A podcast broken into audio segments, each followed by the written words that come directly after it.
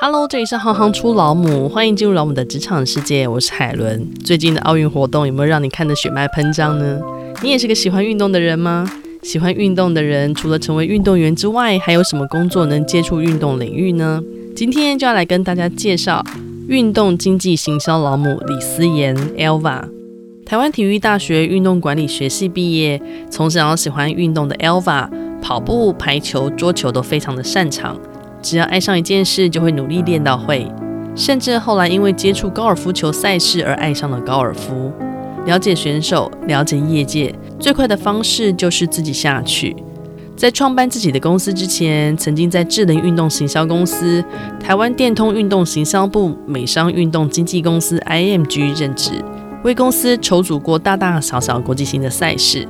二零一四年创立爱朵国际，陆续签下了人气体育主播许培义、马拉松跑者真男人张家哲、铁人奥运希望张团俊、高球天后曾雅妮，以及花式篮球之神裘魁陈永胜等运动员。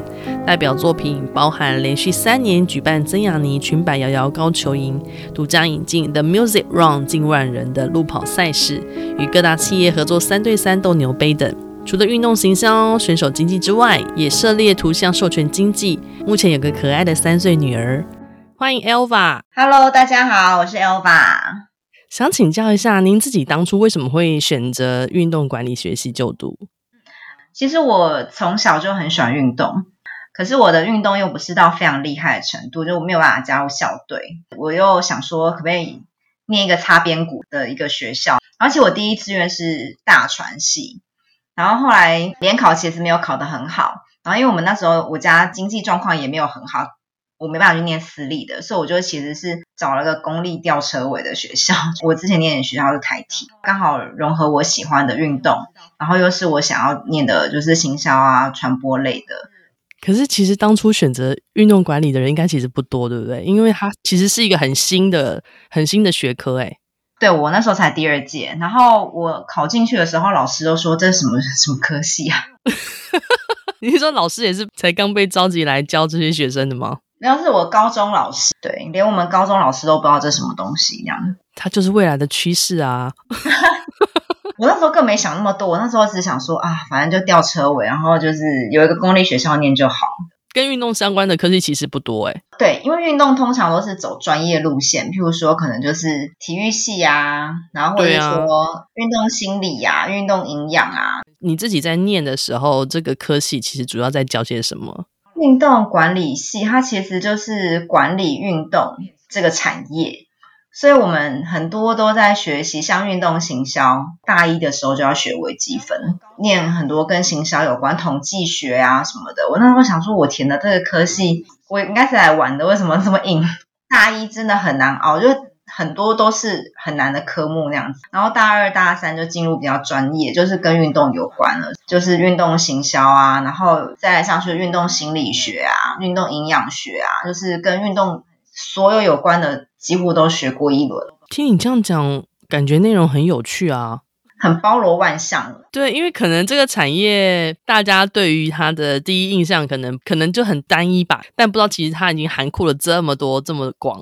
对啊，因为我觉得那时候老师就是学校可能也还在摸索，他们可能想说给学生就是越多内容，可能到时候他们可以从里面找一个专长出来，就是继续下去这样。哦，我懂，就像他端了非常非常多的菜给你。那你觉得之前学的这些对于你后来的职业有什么实质的帮助？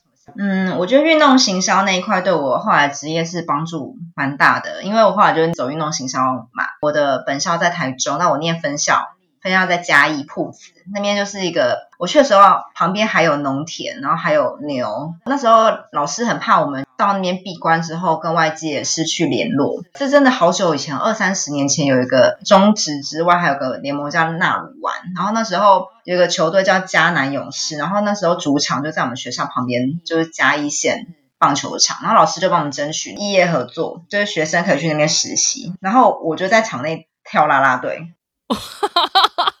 对，然后好嗨的，对，我就莫名其妙去变成手带职棒啦，对，老师是说，就是你可以去观察那边的球迷啊，去服务球迷啊，然后从这边去学一些怎么样去招募球迷进来看球赛，去想一些行销的东西。所以我其实是从那个活动开始去接触到这些东西，然后。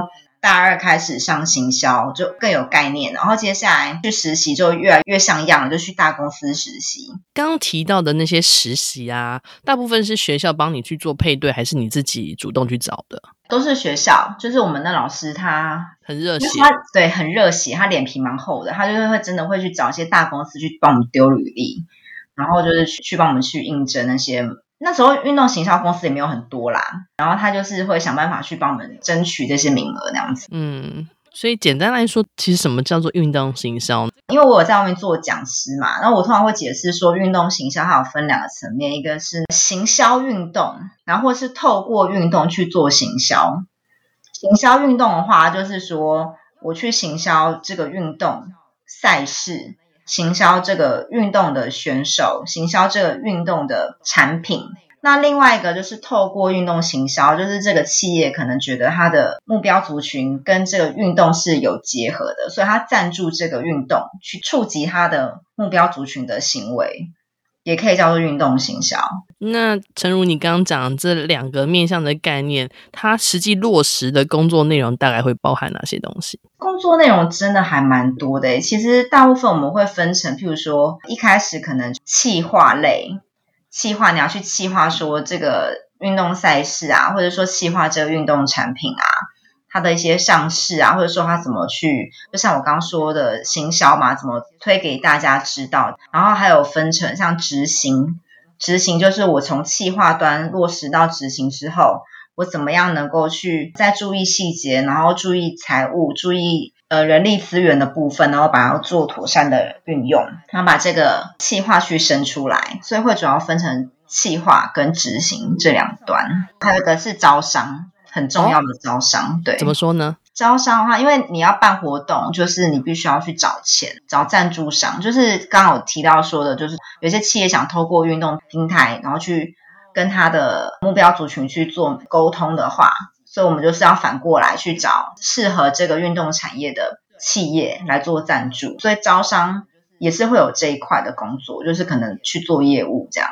那你自己后来为什么会想要创业呢？我在工作的这个路上，其实都还蛮顺遂，算蛮快就达到一个成就了这样子。我大概三十岁的时候，就是我们电通应该算是最年轻的部长，我就是带那个运动行销部。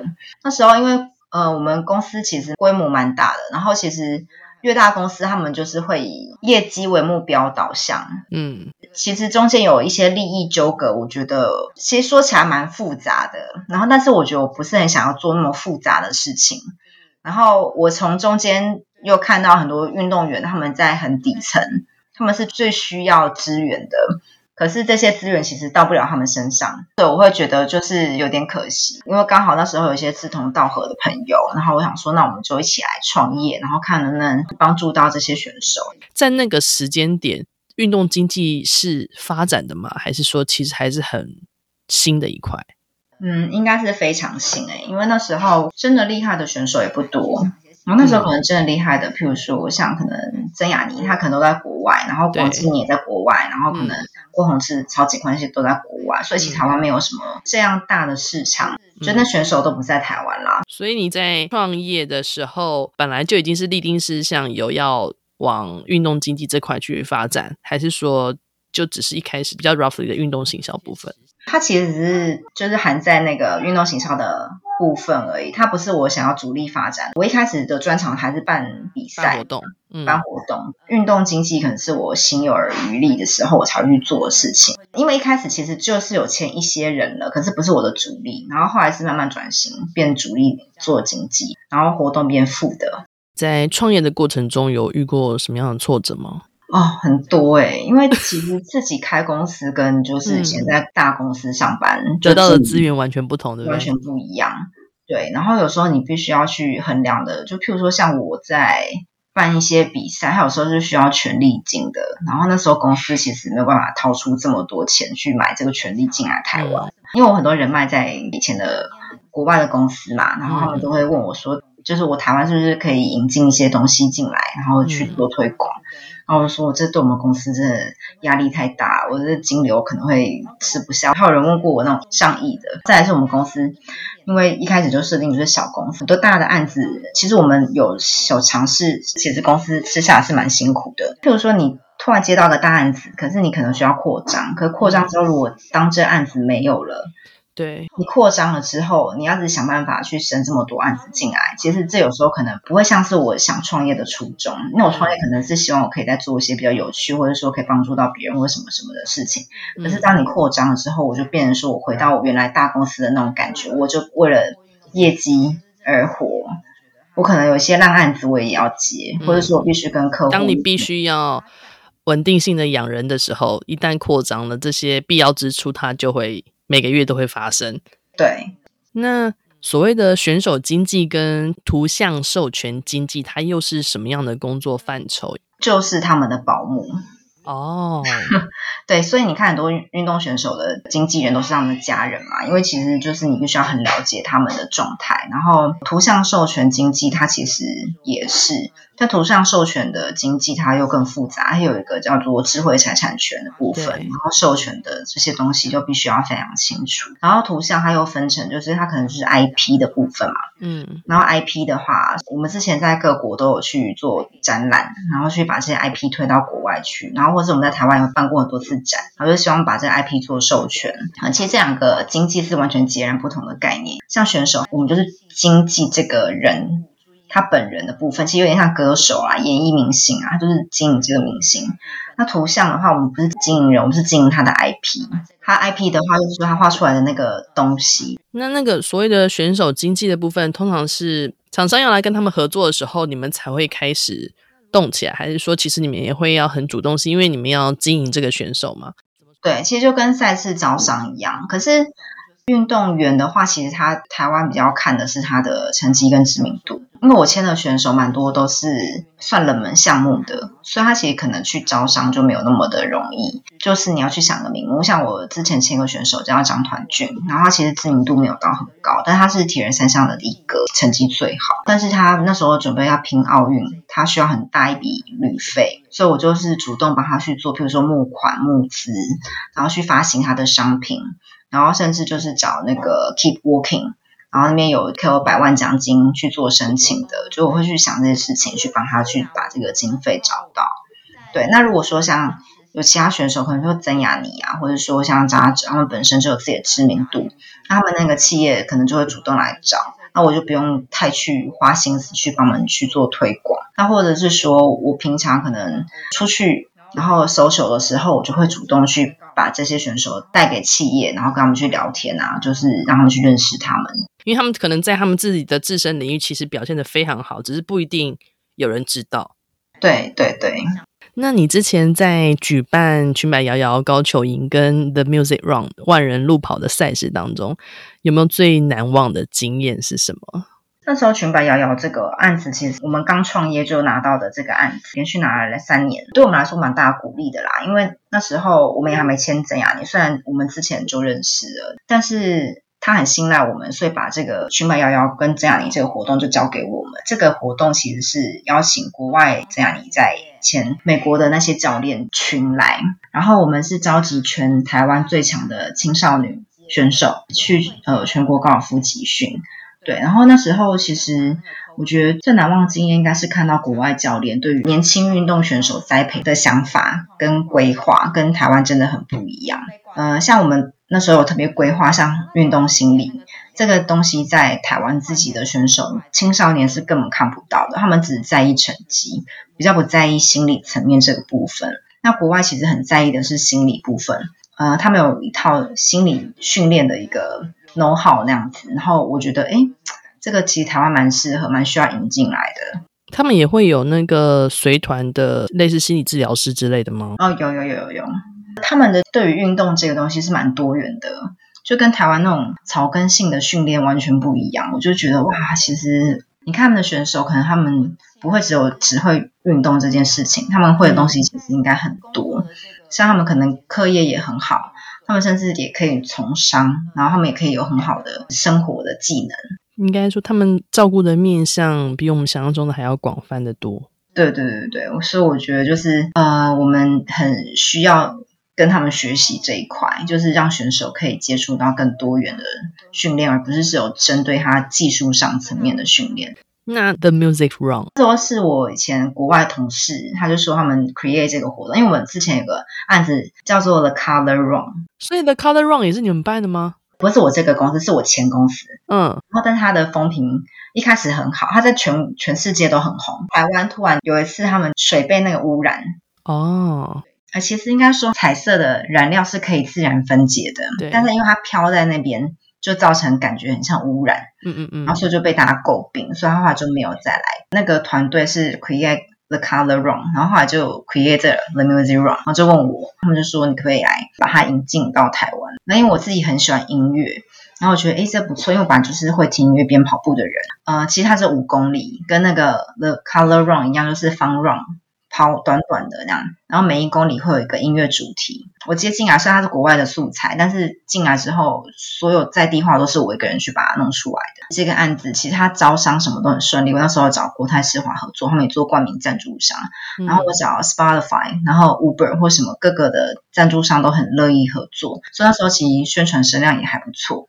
然后再来就是我之前可能做媒体公关做的也还蛮 OK 的，所以其实媒体他们帮我曝光啊，然后效果都很好。然后在一切都觉得很棒的时候呢，本来是设定七月的时候来办这场活动，然后就突然遇到台风，必须要宣布说它要延期。对，所以我们当场就是很傻眼，因为其实那台风要来不来的卡在中间，只要宣布说就是台风。好像第几集吧，就必须所有活动都取消。对，所以说我们就是变那一周就是紧急的宣布，就是先暂停，然后延期，就开始大家就会呃打电话来退费啊，什么什么什么的。对，然后我们就是处理这个退费啊，然后还有跑者的服务处理到觉得非常的累。对，然后后来还好有延期，还是有办，九月份后来又举办这个活动。因为其实那个不只是两倍心力诶，呃，我们那时候敲定的那些歌手，因为是音乐路跑嘛，所以我们有有一个演唱会，到下一个时段就不一定可以来啦。对，然后那时候有邀请一些国外的歌手来，所以后来都还要就是取消的那个定金非常贵。对，然后那时候其实是小赔的，然后但是其实有把公司打开，有一点知名度，但是就真的心力交瘁这样。而且这种天气是无法预期的。对，重点是那一天无风无雨，哎，哦天哪！对啊，可是就是他已经有气象预报说会台风，就只只能暂停。在身为母亲之后，你觉得自己最大的改变是什么？哦，我觉得改变超多的诶，因为之前我们办活动啊，我真的几乎都是很晚才回家，然后每日每夜的。对，六日也都会办活动，可当母亲就不行。我基本上就不会再去接这种大型的案子了，然后也不会再做这种活动了，所以我就转型变成做经纪人。因为经纪人的话，我时间比较弹性，我就其实很多时候我可以甚至不用去公司，我也不用去召集整个公司的人一直不断的开会，或者一直去外面提案。嗯，对，我就其实变得比较弹性，然后整个公司也因此大家都讨论好，就是我们就以经济为主，然后有小活动可以接，但不接大活动。转换成以经济为主之后，它已经是比较符合你的方向了嘛？我的意思说，除了时间之外，譬如说我内心还是非常向往那个很大 scale 的赛事，可是我知道我现在不行，我现在没时间，我现在真的没有办法有那个心力去全心全意的去 on 这个活动，天还是会以家庭的小孩啊或什么为主。我觉得这是我阶段性的，我要转型。那这个转到可能或许我也不确定后来会再转成什么样子，但。因为我觉得就是公司很小，所以其实你要随便转都比较简单，或是打游击的方式，它的灵活运用度会比较高。对啊，对啊。实际比较起来，你比较享受哪一个状态的自己？呃，我觉得都不一样。我觉得之前的我非常的刚硬，就是说我我想要什么，我就要做到什么，他也把时间切的就是很快重。就什么时间做什么事情啊，有个非常有 schedule 的人，然后现在是完全没有，就是打散，然后我很弹性，我什么时候想做什么事情，我就做那件事情。其实我觉得当妈妈跟当一个创业者很重要的一个心态是要维持好心情，因为像现在都在家工作嘛，嗯，然后你有时候会跟小孩就是永远分不开啊，可是你不能把工作的那个情绪带带到小孩身上，也不能把小孩那个很烦躁心情带在工作上面。我会用非常多东西来辅助自己，把情绪调整到一个好的频率上。真的就是唯有让自己开心，然后舒服，在你面对不同的事情跟状况的时候，才不会一下就俩攻。对啊，对啊。因为以前办活动，你就是会有一个计划，嗯、然后你会按照自己的计划，一定要把它生出来那个样子。所以其实以前的我是有点控制狂，那现在没有办法控制，小孩不可能被我控制嘛，就是把很多想管控的事情就把它放掉，没有什么事情一定要怎么样的。嗯，那想要再请教一下，如果今天有个新人想要到你们公司来进行面试，你有没有面试必问的三个问题？如果说他是想要做运动的话，我一定会先问他说：“哎，你的兴趣是什么？就是你喜欢什么运动？”通常会来面试的话，他应该不会是一个完全不爱运动的人。嗯，对，我可以从他喜欢什么运动，然后再跟他去深聊，说他对这运动有多喜欢，有多研究到什么程度。我之前有在别的报道有提到说，如果从事这个产业，所以我去从事那个运动，才能更进入这个圈子里面，去接触到这个圈子需要的人脉。嗯，比如说我。之前办高尔夫球赛，就去打高尔夫球，然后我才能去认识到高尔夫球的企业，然后跟他们有一些共同的话题，然后去认识高尔夫选手，然后或者说更了解这些球场的一些状态。所以，如果这个面试的人他很喜欢这个运动，会问他说他了解到什么程度，他 involve 多深，嗯，对，所以这是蛮基本会需要了解的。然后还有就是他喜欢哪些运动员。然后喜欢他们什么特质，所以我可以了解说，这个人他对于哪些特质是他在意的，那是不是跟我们比较接近？然后还有对国内的运动市场，他是不是有了解？然后跟他自己有哪哪些品牌是他自己很喜欢的？那还有对他们研究到什么程度？那这都是我会比较在意的事情。非常感谢你今天的受访。好，谢谢你们，谢谢，谢谢 Alpha 今天的分享。一个爱运动的女生，虽然不是运动员，却透过她的行销专长，将台湾的运动选手推向国际舞台。所以，只要动机够强烈，每个人一定都能将自己喜欢的事结合成自己的工作。请各位老朋友、新朋友到 Apple Podcast 给老母五颗星评价，给过评价的也可以再重复给。同时，将这个好节目分享给更多的爸妈、好朋友，帮老母再冲一波下载收听量。希望这节目能给孩子一些方向，也给老母们力量。我是海伦，我们下次见。